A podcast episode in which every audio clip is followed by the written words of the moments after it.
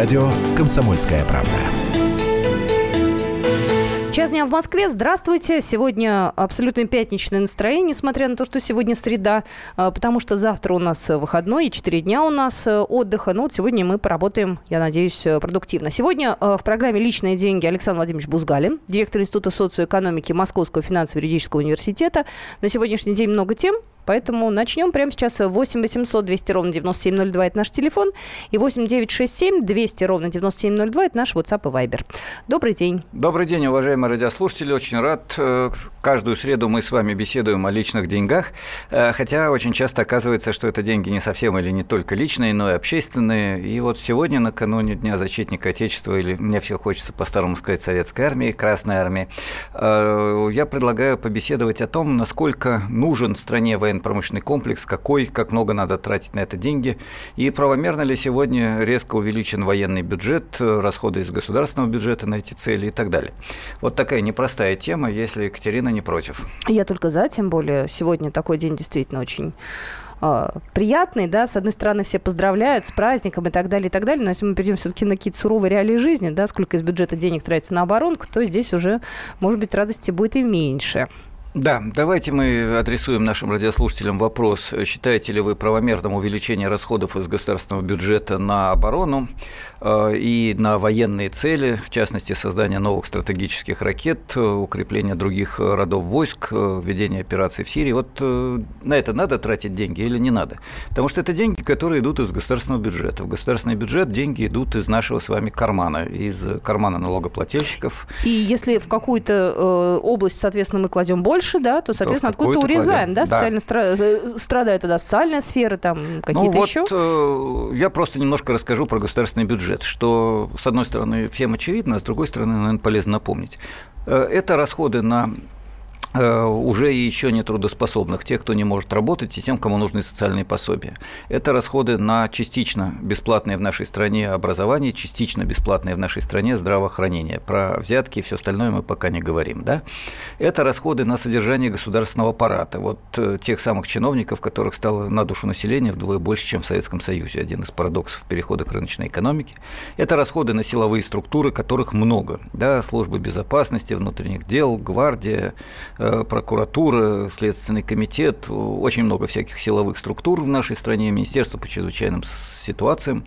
Кстати, раньше таких министерств не было, то ли ситуации не было, то ли министерства не было, да. Э, но это такая отчасти шутка, потому что на самом деле товарищи в МЧС работают в очень тяжелых условиях и делают действительно очень важное дело. Ну и расходы на армию, которые включают в себя расходы на военно-промышленный комплекс, то есть создание э, вооружений, оборудование для создания вооружений. Это целая цепочка производств, причем не только государственных, но и частных, которые получают заказы из государственного бюджета. Ну и, собственно, армия, в которой есть рядовые, старшины, офицеры, генералы, маршалы, генеральный штаб и все остальное. Вот это все э, финансируется из государственного бюджета. А я могу сказать, сколько в этом году куда денег идет. На 2017 год структура расходов э, выглядит следующим образом. На первом месте у нас социальная политика. А дальше, ну, практически в два раза меньше денег будет выделено на оборонку. Национальная экономика идет уже следующая. Правоохранительная система, общегосударственные вопросы. И, ну дальше уже всем по чуть-чуть. Ну, всем по чуть-чуть. Это образование, здравоохранение Спорт, и так далее. Да. ЖКХ, охрана окружающей среды. Ну и, да, в общем, я, все кстати, остальное, в да. нашем перечне э, забыл в кавычках, э, хотел оставить на закуску, но вот, Екатерина, спасибо, что вы меня перебили с правильной и очень важной информацией.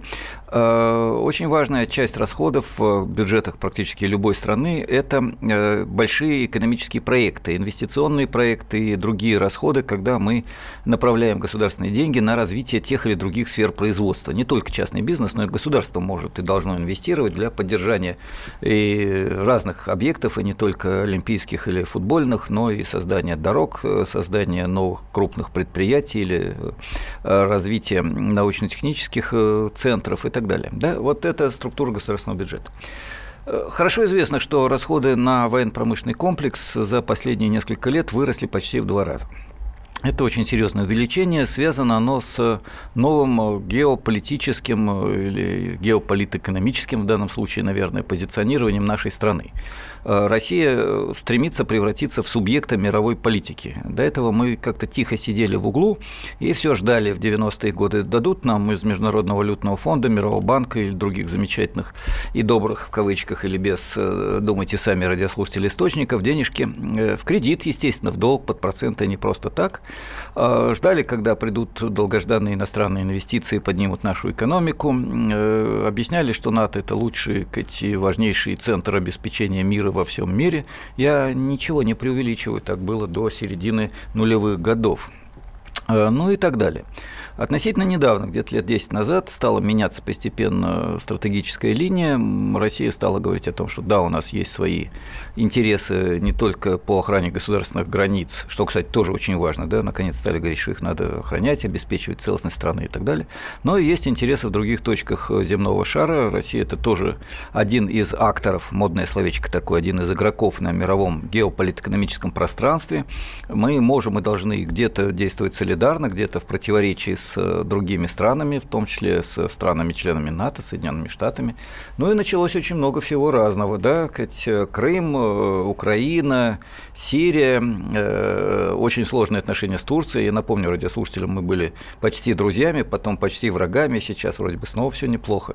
Да, президент Турции был главным пособником терроризма, сейчас вроде бы как-то мы про это перестали говорить. В общем, все очень неплохо.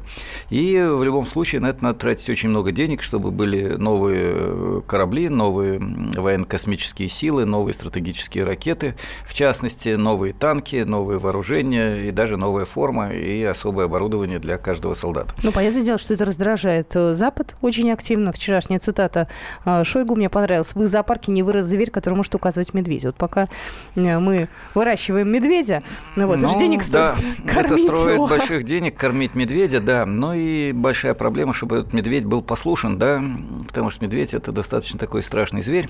Но есть еще одна проблема. Военно-промышленный комплекс – это, с одной стороны, современные технологии, это образование, которое нужно для того, чтобы производить э, современный Су-35, если я не ошибаюсь, да, или какое-то новое поколение авиации – но это еще и продажа этого вооружения. И ситуация, когда, продав новые самолеты или новые танки, или те же самые усовершенствованные автоматы Калашникова, мы можем потом столкнуться с тем, что вооруженные этими Э, автоматами не только э, противники России или противники наших друзей начнут их использовать против нас или против тех, с кем мы заключили соответствующие соглашения. Это очень сложный, противоречивый вопрос. Я специально, видите, не даю ответа ни за, ни против. Наверное, нам после небольшого перерыва надо будет попросить радиослушателей позвонить, высказать свое мнение. Я обещаю, что я обязательно отвечу на вопрос, считаю я нужным или нет, и как использовать деньги на а, военный комплекс, военно-промышленный комплекс, не просто на оборону. Э, мы невольно каждый раз в передаче «Личные деньги» сталкиваемся с политикой. У нас есть две минуты принять звонок? Думаю, да. Думаю, да. Здравствуйте. Говорите, пожалуйста, Максим. Здравствуйте. Здравствуйте. Дело в том, что вот примерно где-то в 2008-2009 году вот это все плавно началось. То есть начали нас плавно через радио телевидение ссорить с Европой, с Америкой, с Украиной для того, чтобы в один прекрасный момент сказать нам, смотрите, вокруг нас одни враги, нужно срочно наращивать военно-промышленный комплекс. А для этого нужно перетягивать финансирование значит, с гражданских э, э, статей на военные.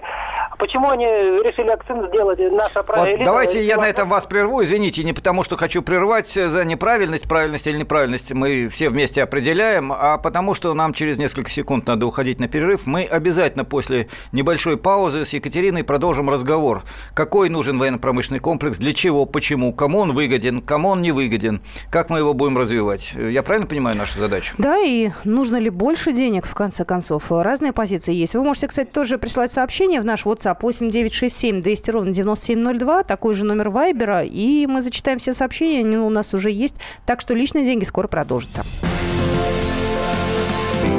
Личные деньги. Джума, проходите. А, так, голубчик. М -м. Садитесь на стул, закрывайте левый глаз, читайте третью строку. И, И, О, У. Постойте, молодой человек. А что же вы согласные? Пропускаете. А у меня с согласными не очень. Вот с несогласными очень даже хорошо. Каждый четверг в прямом эфире Аббас Джума в программе «Все на одного». Его позиция вам может не понравиться. Звоните и спорьте. По четвергам с 9 вечера по московскому времени.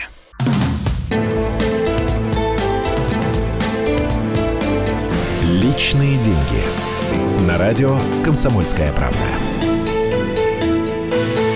Продолжаем программу «Личные деньги». Сегодня в студии Александр Владимирович Бузгалин, директор Института социоэкономики Московского финансово-юридического университета. И мы говорим о расходах на оборонку а, в преддверии праздника Дня защитника Отечества. Пытаемся подсчитать деньги, которые тратятся на тех самых защитников Отечества. Да, но прежде всего я хочу совершенно искренне поздравить э, настоящих защитников Отечества, прежде всего тех, кто в форме, тех, кто на посту. У меня отец э, служил, я объездил и север, и юг вместе с ним, будучи мальчишкой.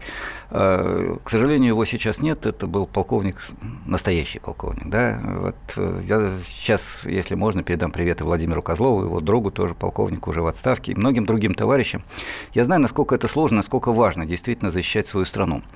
И когда мы сегодня говорим, нужно больше или меньше денег, это не значит, что мы хотим больше или меньше уважать или не уважать наших офицеров, наших рядовых. Хотя, с другой стороны, извините, перебью, все-таки э, то, в каких они условиях живут, работают, сколько они получают, это тоже вопрос уважения. Да, это своим... тоже вопрос уважения, да. И то, что люди должны иметь достойную зарплату, достойные условия жизни, это абсолютная и очень важная тема. Вопрос, сколь велика должна быть армия, какие вооружения, сколь дорогостоящие, надо ли поддерживать продажу вооружений другим лицам, так сказать, финансируя это из государственного бюджета и потом получая доход, да, но доход от продажи оружия. Это очень больные и сложные вопросы. И прежде чем мы перейдем к звонкам, я напоминаю, мы просим вас, уважаемые радиослушатели, звонить нам и спрашивать, спрашивать, скорее на, отвечать на вопрос, э, считаете ли вы правильным увеличение расходов на оборонный комплекс, на военные цели.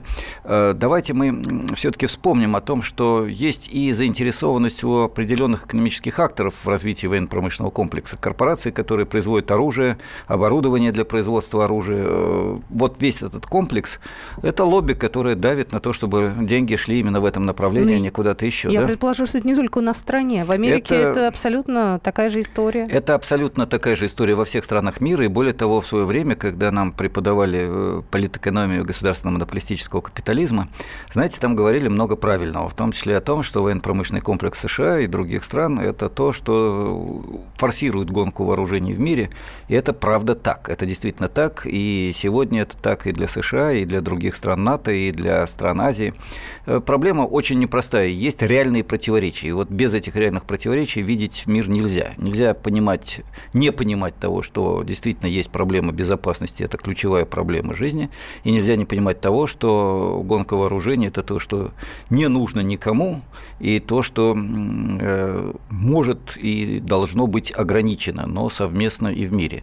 А вот э, как быть сейчас, э, очень интересная тема, потому что все время говорят, у России нет других э, друзей, кроме армии и флота. Я не согласен. Армия и флот абсолютно нужны, это предпосылка для дружбы, но дружба строится не на том, что все нас боятся, да? Вот такие сложные вопросы я хотел поставить перед раз... радиослушателями. И, наверное, начнем принимать звонки. Да, или предлагаю да, к звонкам перейти. Да, 8 800 200 ровно 9702. А потом я зачитаю обязательно сообщения, которые к нам в WhatsApp пришли. Здравствуйте, говорите, пожалуйста. Станислав. Алло, добрый день. Добрый день. Вы знаете, э, я вот что хочу заметить, что мир никогда не был добрым пушистым. Э, в свое время испанские конкистадоры уничтожили э, племена майя. Значит, американцы уничтожили индейцев в США. Понимаете, мы следующие вот в этой вот Э, гонки уничтожения. Следующие вот те, кто будет уничтожать, или следующие кого будут уничтожать? Следующие, кого пытаются уничтожить. И следующий поход, который э, демократически якобы э, Запад э, делает в нашу сторону, да, он, грубо говоря, мы должны к нему готовиться, его отразить. Понимаете? Поэтому э, тут вопросов не должно быть о том, э, увеличивать, не увеличивать. Надо увеличивать, надо развивать эту тему, э, потому что если мы не будем готовы, значит, следующими будем в этом Станислав, а у меня к вам, вот у нас тема личные да. деньги, у меня к вам вопрос. Вы готовы вместе с другими увеличить свои налоги, свои выплаты вы, государственному вы знаете, бюджету?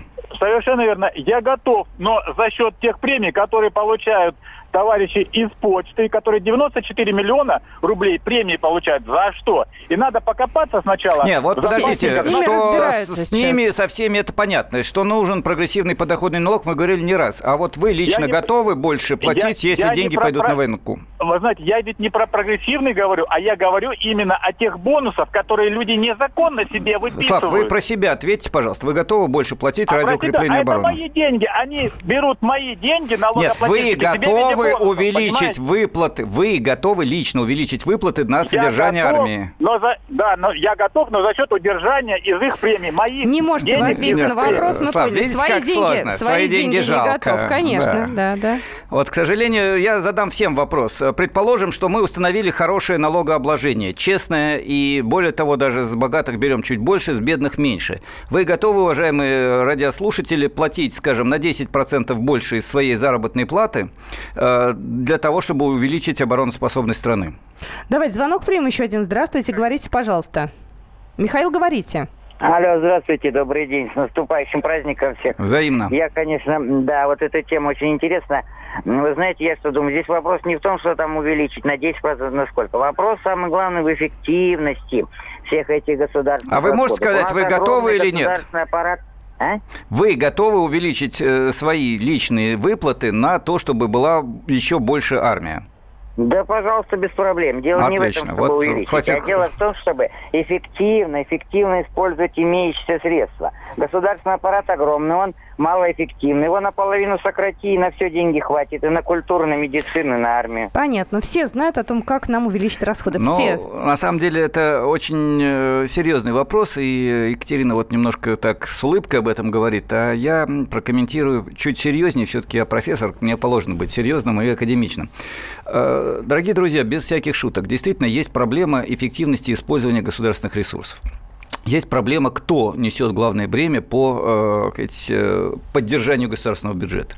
Мы не раз, не два и не три с Екатериной в нашем эфире, в- я в других эфирах и на страницах своих научных публикаций писал о том, что в стране с э, социальной рыночной экономикой необходимо обеспечивать э, такую систему налогообложения, когда богатые платят э, налогов больше, бедные не платят ничего, средний класс платит среднее, да, то есть вот эти 13%. Раз. Два. Очень важно эффективно использовать эти налоги и не тратить их на содержание огромного государственного аппарата. Большая роль государства в экономике вполне может сочетаться с малым количеством чиновников. Примеры этого есть в европейских странах. Мы вот все их боимся, и отчасти правильно. НАТО – это не самая миролюбивая организация на свете, мягко говоря. Но есть чему и поучиться у этих стран, в том числе тому, как эффективно использовать государственные деньги без большого количества чиновников и без коррупции. Да? Я зачитаю сообщения, которые к нам Да. пришли, их много. Я увлекся, Да, извините. Ничего страшного. У меня есть стойкое ощущение, что защита государства на самом деле просто красивая слова. На самом деле олигархаты, те, кто у кормушки, защищают исключительно себя. Только для развития страны ничего не делается. А еще, если задуматься, умеем хорошо делать, э, умеем хорошо делать только средства для убийства, а не для созидания комфортной жизни. Андрей из Ростова-на-Дону. Будет э, так, денег нет, ребят, держитесь. Я работаю с двоих более 400 часов в месяц, зарплату получаю только за одного. Где-то надо еще искать Сергей Россиянин. Ну, в общем-то, как-то народ особо не готов э, лично сам видите, платить. вот ни, ни- разные, ни одного я да. не вижу. Нет, вот один наш радиослушатель сказал, что готов. Э, Давайте я еще раз э, уточню ситуацию. Значит, первое. Мы должны четко зафиксировать, что деньги в государственный бюджет должны идти справедливо э, на базе прогрессивного подоходного налога. Это позиция Бузгалина, не всеобщая, но я ее хотел зафиксировать. Второе. Э, Надо минимально тратить деньги на бюрократические привилегии, льготы и так далее, которых очень много.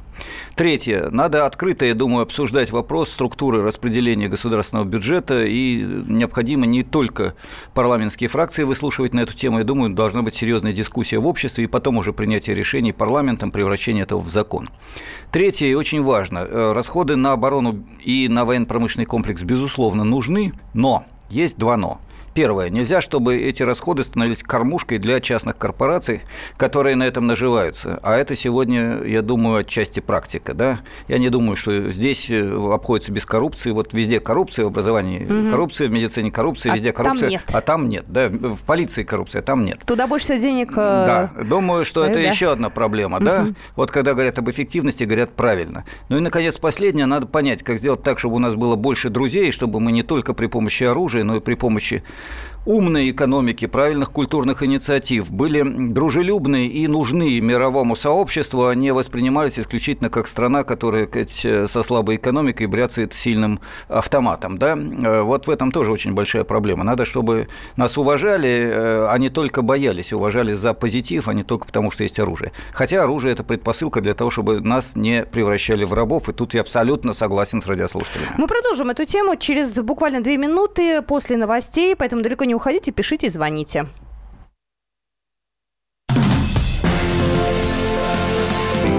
Личные деньги. Раз в неделю журналисты, политики, предприниматели и общественные деятели снимают галстуки и приходят к нам в студию. Там их уже поджидает Александр Яковлев. Ему, как и нам, не терпится узнать неизвестные детали об известных людях. Слушайте программу «Какие люди» каждую среду с 9 вечера по московскому времени.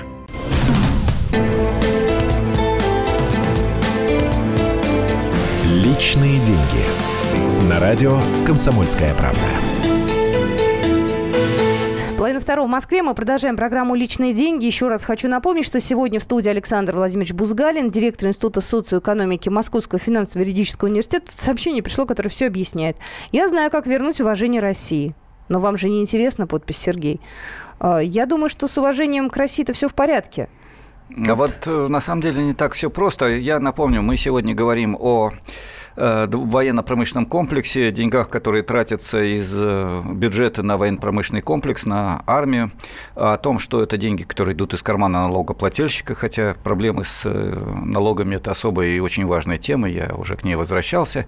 Ну и, наконец, я начну все-таки передачу даже не с ответа о том, на вопрос о том, за что уважают или не уважают Россию, а с, еще раз поздравления с 23 февраля всех тех, кто служит. Это очень важно, очень серьезно и очень ответственно без всяких э, улыбок и без всяких э, кивоков. А вот теперь э, вопрос, который мы поставили перед уходом на перерыв. Действительно, должны ли Россию только бояться или ее надо уважать? Сегодня уважение довольно сложная штука по отношению к нашей стране. И принципиально важно, чтобы, наверное, уважали за то, что у нас сегодня здесь, во-первых, справедливая и ориентированная на человека, прежде всего, экономика, а не экономика, где хозяевами являются бюрократы и олигархи. Очень хотелось бы, чтобы нас уважали уважали за то, что у нас культура настоящая, а не пародия на западную попсу.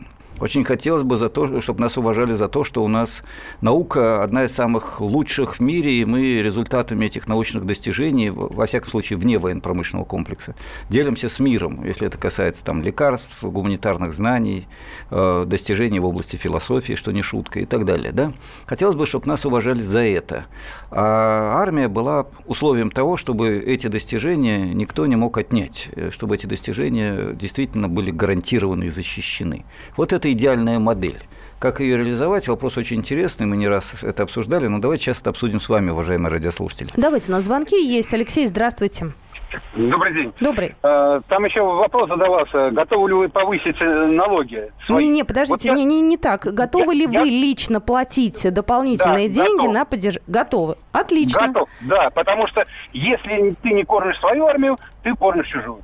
А я боюсь э, то, что Россию съедят и произойдет то, что происходит сейчас в Европе. Полное беззаконие.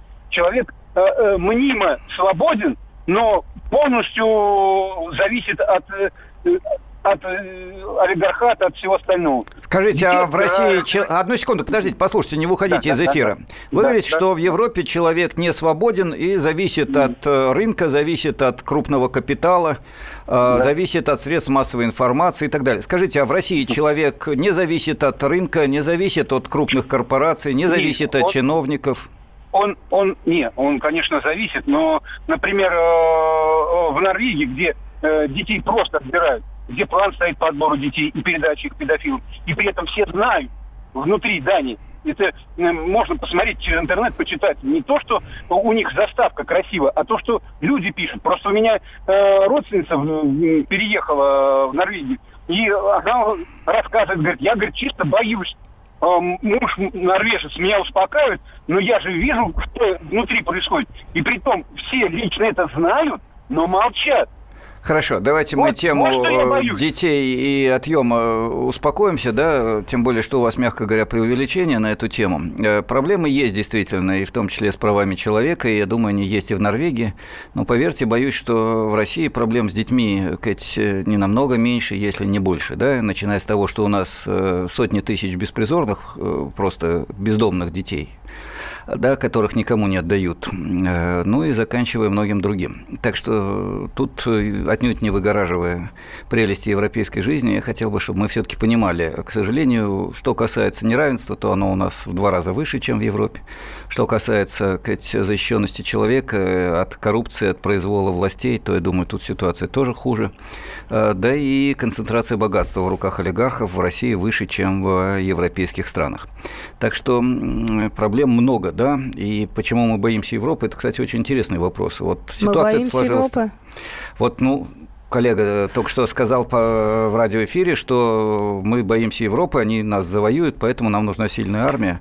Э, Кстати, в Европе очень часто, очень часто сегодня возникает подобная же ситуация, и там тоже средства массовой информации объясняют, что Россия – это злодей, который хочет напасть на Европу, поэтому они создают стратегические ракеты с ядерными боеголовками нового поколения, и если мы не создадим противоракетную оборону, то у нас э, будет трагедия и к- к- э, ядерная катастрофа. Ну, Вот нужно же формировать ситуация. образ врага так или иначе, чтобы было объяснение того, почему на оборонку выделяются определенные деньги. Для этого же надо понимать, что есть вот такая нехорошая страна, которая хочет на нас, ну, простым Да, языком говоря, поэтому напасть. увеличиваются тоже военные расходы в странах НАТО, прежде всего в США, и не только. И это замечательный бизнес для военно-промышленных корпораций э, практически во всех странах мира. Но есть проблема будущих Тьфу-тьфу-тьфу, не дай бог, возможных потенциальных конфликтов. Э, Проблема очень тяжелая и очень страшная проблема.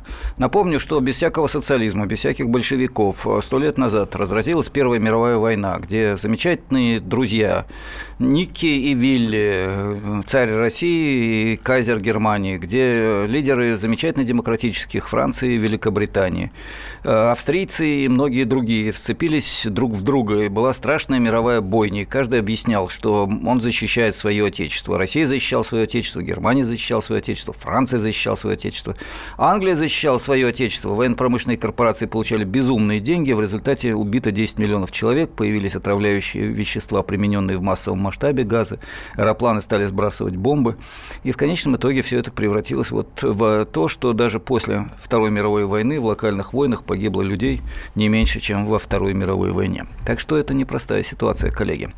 Звоночек еще примем. 8 800 200 ровно 9702. Касум, здравствуйте. Здравствуйте. Вы слышите меня? Да-да-да, говорите.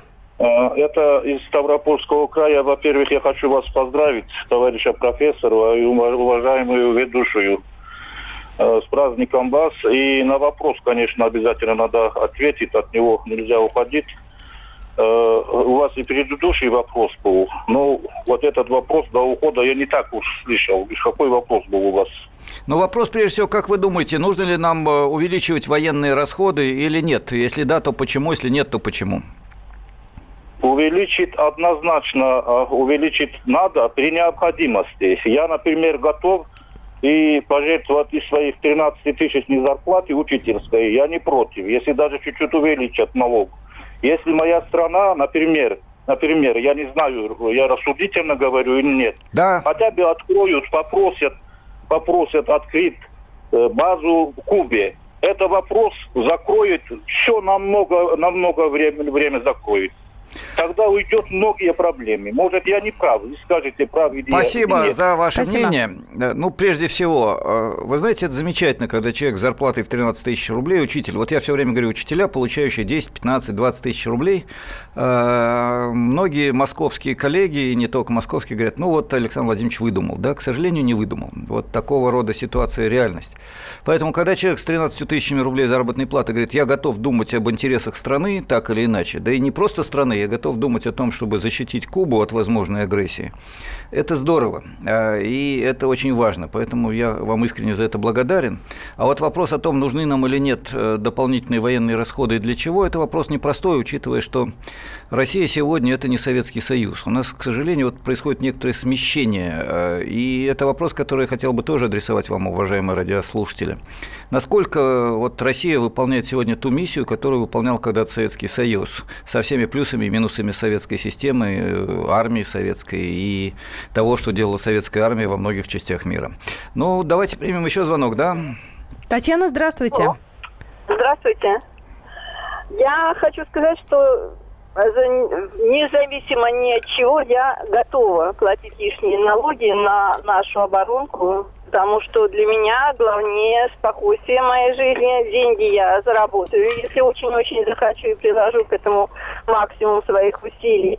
А вот э, защитить свою страну сама. Я не смогу, поэтому я полагаю... Татьяна, а как вы думаете, а почему вот э, есть такая угроза? Вот почему такие люди, как вы, уверены, что на Россию нападут, и почему а да, такие люди, как... Одну секунду, одну секунду, подождите. И почему в Германии вот такие же люди, учителя, врачи, рабочие, э, инженеры, тоже считают, что Россия на них нападет? Вот как вы думаете, почему мы можем им гарантировать, что Россия на них не нападет? Вот давайте вот про это скажем.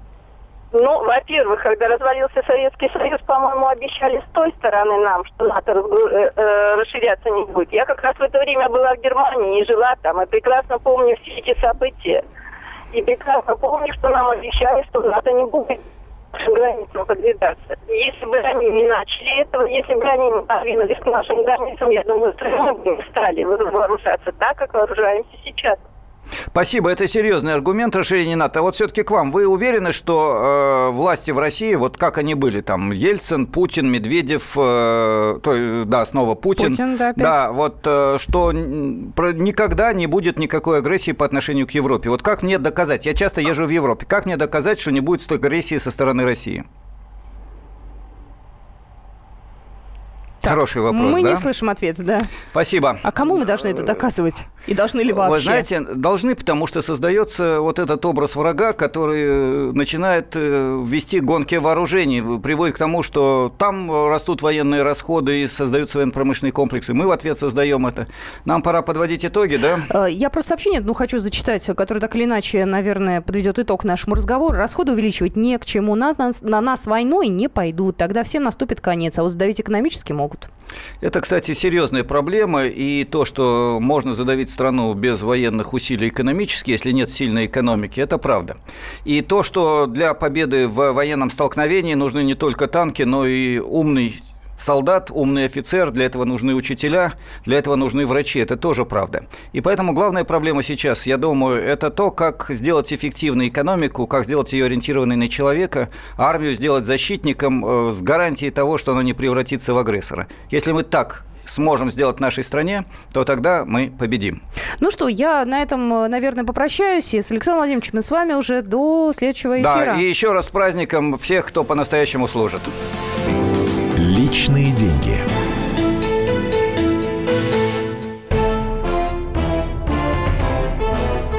Товарищи солдаты и офицеры российской армии. Полковник Баронец разрешает обратиться. Звоните и задавайте накопившиеся вопросы. Угроза НАТО, жилье для военнослужащих и перевооружение России – Обо всем этом Виктор Баранец знает лучше других. Программу «Военный ревю» слушайте по будням с 5 вечера по московскому времени.